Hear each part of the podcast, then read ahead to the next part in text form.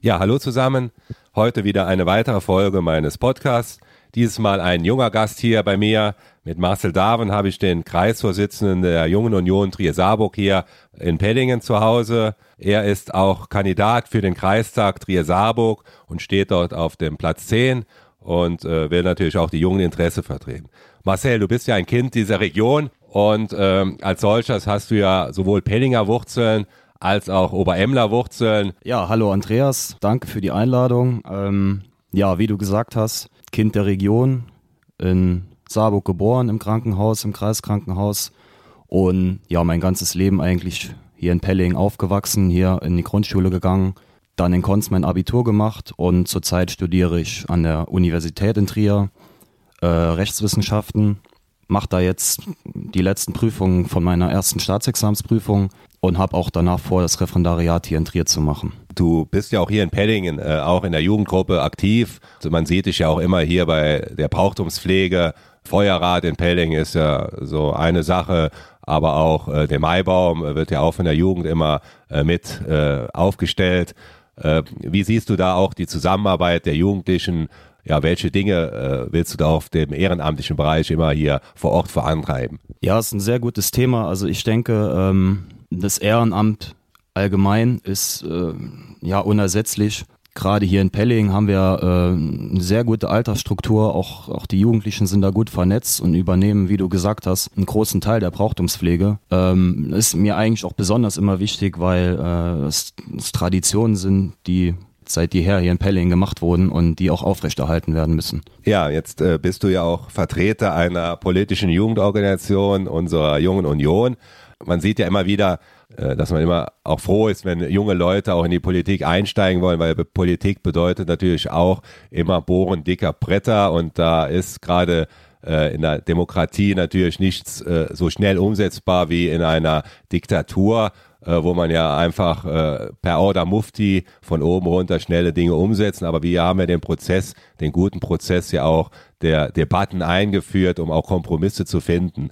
Äh, wie schätzt du da die aktuelle Lage ein und wo siehst du eigentlich Chancen für Jugendliche auch, äh, Jugendliche auch für die Politik zu begeistern? Also ähm, ich gebe dir recht in dem Punkt, die ja, wenn man sich die Altersstruktur anschaut und die Mitgliederzahlen, dann ist das rückläufig und dann hat das den Anschein, dass Jugendliche sich weniger für Politik interessieren. Aber gerade wenn man aktuelle Themen verfolgt, Artikel 13, Fridays for Future, dann habe ich den Eindruck, dass in der jungen Generation schon ein Wille da ist, Politik mitzugestalten und ähm, ja, dass es halt schwierig ist, Jugendliche dafür zu begeistern, weil sie, weil sie oft überhaupt nicht den Eindruck haben, wie, wie Parteiarbeit aussieht, wie konkrete Politik vor Ort aussieht. Und ähm, da müssen es meiner Meinung nach alle Parteien schaffen, ähm, im Sinne der Demokratie da die Jugendlichen abzuholen und das Potenzial zu nutzen, was da schlummert. Eines dieser Dinge hat sie eben auch angesprochen, das ist die Urheberrechtsreform äh, unter dem Stichwort Artikel 13 immer verkürzt in der Debatte dargestellt. Äh, und ich äh, sehe immer das Spannungsverhältnis äh, gerade im Bereich der Digitalisierung äh, Urheberrechtsreform ist ja auch eine europäische Sache. Europawahlen stehen ja auch vor der Tür, äh, weil die Richtlinie dort auf europäischer Ebene auch aufgestellt wird. Äh, und da geht es ja um das Spannungsverhältnis zwischen Schutz des geistigen Eigentums und aber auch Freiheit, Verfügbarkeit von Informationen im Internet. Und da wird die Debatte ja auch etwas verkürzt mal dargestellt. Wo siehst du da konkrete Dinge oder wie ist zuerst mal deine Einschätzung?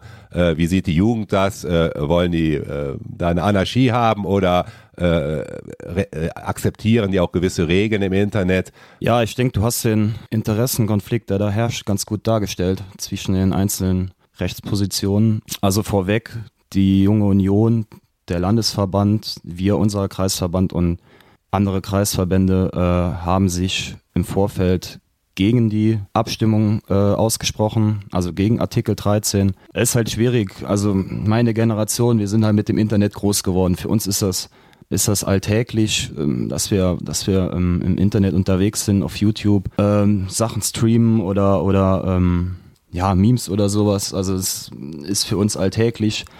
Ähm, und da haben jetzt viele Jugendlichen halt ähm, die Angst, dass der Gesetzgeber ähm, das irgendwie äh, beschneiden will. Nichtsdestotrotz ähm, ist natürlich müssen wir aufpassen, dass ähm, das Internet kein rechtsfreier Raum ist. Wenn man sieht, YouTube, Google, das sind Internetriesen, die ähm, Geld damit verdienen, dass sie eigentlich, eigentlich fremdes geistiges Eigentum ja auf einer Plattform zur Verfügung stellen und so wie es jetzt ist, in keinster Weise dafür haftbar sind.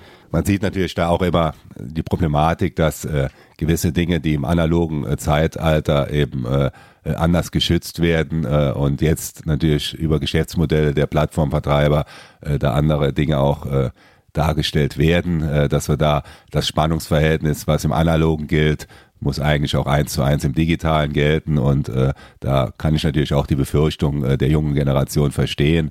Äh, nichtsdestotrotz äh, sind wir beim politischen Handel natürlich auch immer ein bisschen anders beeinflusst. Äh, ein anderes Thema, was äh, du ja eben auch angesprochen hast, äh, sind die Demonstrationen Friday for Future und ähm, ich persönlich bin ja Dieselfahrer, mein äh, Seat Toledo hat jetzt 504.000 Kilometer hinter sich und äh, der fährt immer noch ganz gut, braucht wenig Sprit. Und in meinen Augen ist das ja auch äh, äh, sehr effizient, ein solches Fahrzeug gerade hier äh, weiterzufahren, als jetzt konkret wieder auf äh, neue Fahrzeuge umzusteigen. Außerdem in deinem Alter habe ich auch konkret schon mal tausend Bäume gepflanzt. Äh, Wäre es da nicht sinnhafter, äh, wenn man den Worten, den großen Versprechungen auch äh, wirkliche Taten folgen lässt? Oder wie siehst du die Sache da in der Diskussion? Nachhaltigkeit ist ein gutes Stichwort. Das ist ein Thema, was für uns auch in der Jungen Union, aber auch für die, für die gesamte junge Generation ein wichtiges Thema ist, wie die Welt in 50 Jahren aussieht, wie wir sie hinterlassen. Wir müssen halt aufpassen, dass wir jetzt nicht in, in, in diesen grünen Ökopopulismus verfallen, wie er im Moment herangetrieben wird ähm, dass man auf der, einer Seite, auf der einen Seite ähm, fürs Klima demonstrieren geht, dann aber die Vorteile genießt, die, die äh, das Leben in solch einer reichen Nation dann mit sich bringt, wie, wie Urlaubsflüge oder, oder Güter, die man sich über die halbe Welt, äh, Welt importieren lässt. Und auch äh, Stichwort Diesel ist für mich genauso eine Sache. Im ländlichen Raum hat man halt weitere Strecken, die man zurücklegen muss. Vater zum Beispiel, der fährt jeden Tag von Pelling nach Bitburg. Für den würde sich ein Elektroauto einfach nicht rechnen. Also wir müssen aufpassen, dass Mobilitätskonzepte, die vielleicht in der Stadt funktionieren können, dass wir die nicht eins zu eins auf jede Situation umpolen können, sondern wir müssen bedarfsgerechte Lösungen für, für die jeweiligen Fälle finden. Ja, es freut mich natürlich, da ich ja im Bundestag auch ein Mobilitätskonzept in der Fraktion äh, entworfen habe, äh, dass auch Vertreter der jüngeren Generation da äh, doch äh, sehr differenzierter in der Sache denken. Äh, wir bewegen uns jetzt hier auch auf die Europawahl zu. Und äh, gerade die junge Union ist ja auch sehr aktiv im Wahlkampf äh, in Hinblick auf die Europawahl.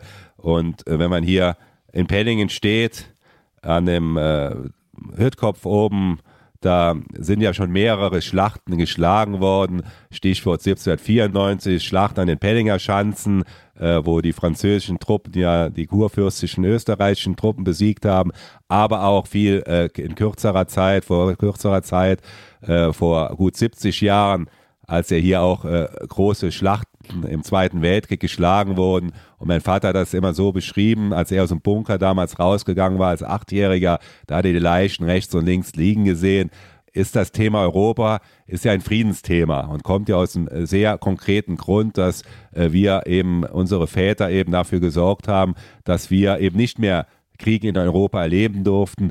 Wie sieht die junge Generation das? äh, ist das Thema Friedenssicherung, vor allen Dingen auch Verteidigung, ist das auch wirklich so präsent bei den Jungen, dass natürlich zur Verteidigung auch Mittel, finanzielle Mittel dazugehören. Äh, wie sieht das die junge Generation? Wie siehst du das persönlich? Und welche Erfahrungen hast du mit dem Thema gemacht? Also erstmal Stichwort Europa. All der Kritik, die man vielleicht auch hin und wieder berechtigterweise gegen Verfahrensweisen oder sonstiges in Brüssel haben kann, denke ich, dass, dass die Idee Europa und, und das, das Konzept der Europäischen Union unabdingbar für uns ist. Gerade in meiner Generation, wir sind damit groß geworden, wir sind damit aufgewachsen, dass man nach, zum Beispiel nach Luxemburg über die Grenze fahren kann. Das ist was, ähm, ja, das machen wir uns häufig selber nicht bewusst, weil ich, meine Generation, deine auch nicht. Wir kennen keinen Krieg. Wir sind immer im Frieden aufgewachsen wenn ich, wenn mein Uropa war noch im Krieg, wenn der mir Geschichten davon erzählt hat, ruft man sich das äh, oft ins Gedächtnis und, und ist auch froh, dass man sowas noch nie erleben musste, dass wir den Luxus haben, in, in Frieden aufwachsen zu können und ähm, ja, den Wohlstand genießen zu können. Da gehört meiner Meinung dann auch dazu, äh, Außengrenzen zu sichern, europäische Lösungen zu finden, allein schon im, im Hinblick auf, den, auf die globale Situation. Wir können ja nicht glauben, dass, dass in 20, 30 Jahren, dass wir mit Deutschland mit 80 Millionen Einwohnern irgendeine Rolle auf der Welt spielen werden. Wenn man, wenn man China mit über, über einer Milliarde, wenn man die USA mit einer halben Milliarde, wenn man das, wenn man das so betrachtet, dann, dann wird die Europäische Union die, die einzige Lösung sein. Und es wird für, für, für mich wird das die Zukunft sein. Äh, gehen wir nochmal einen Schritt zurück und äh, zum Ende nochmal ganz konkret. Äh, du kandidierst ja jetzt auch auf Platz 10 für den Kreistag.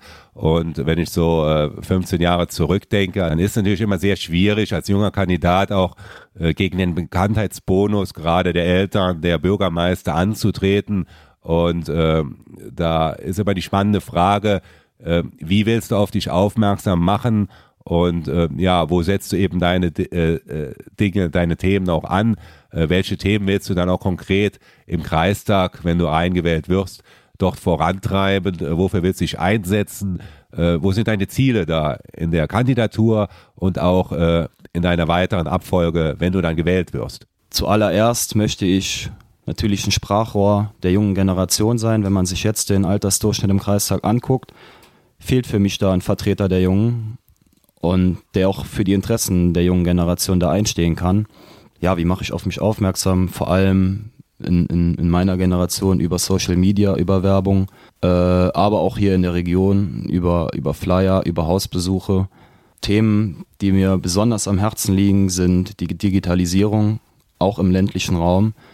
Wir müssen da aufpassen, dass wir von den Städten nicht abgehängt werden, sondern dass wir durch den Kreis fahren können ohne Funklöcher, dass wir ähm, Formulare oder Anträge in der öffentlichen Verwaltung stellen können, online abgeben können, ohne einen Termin auf der zum Beispiel Kreisverwaltung machen zu müssen. Das gehört für mich, ist das zeitgemäß, das machen andere europäische Länder besser und ich finde, das sollte unser Anspruch sein, auch hier im Kreis äh, besser zu machen. Ja, sehr interessante Aussichten. Ich, ich würde mich freuen, wenn wieder junges Blut zusätzlich zu den Eltern in den Kreis da reinkommen würde. Äh, ich werde dich weiter positiv unterstützen und würde mich freuen, wenn du auch dann am 26. Mai Dinge für die Jugend auch umsetzen. Vielen Dank, Marcel, und bis bald.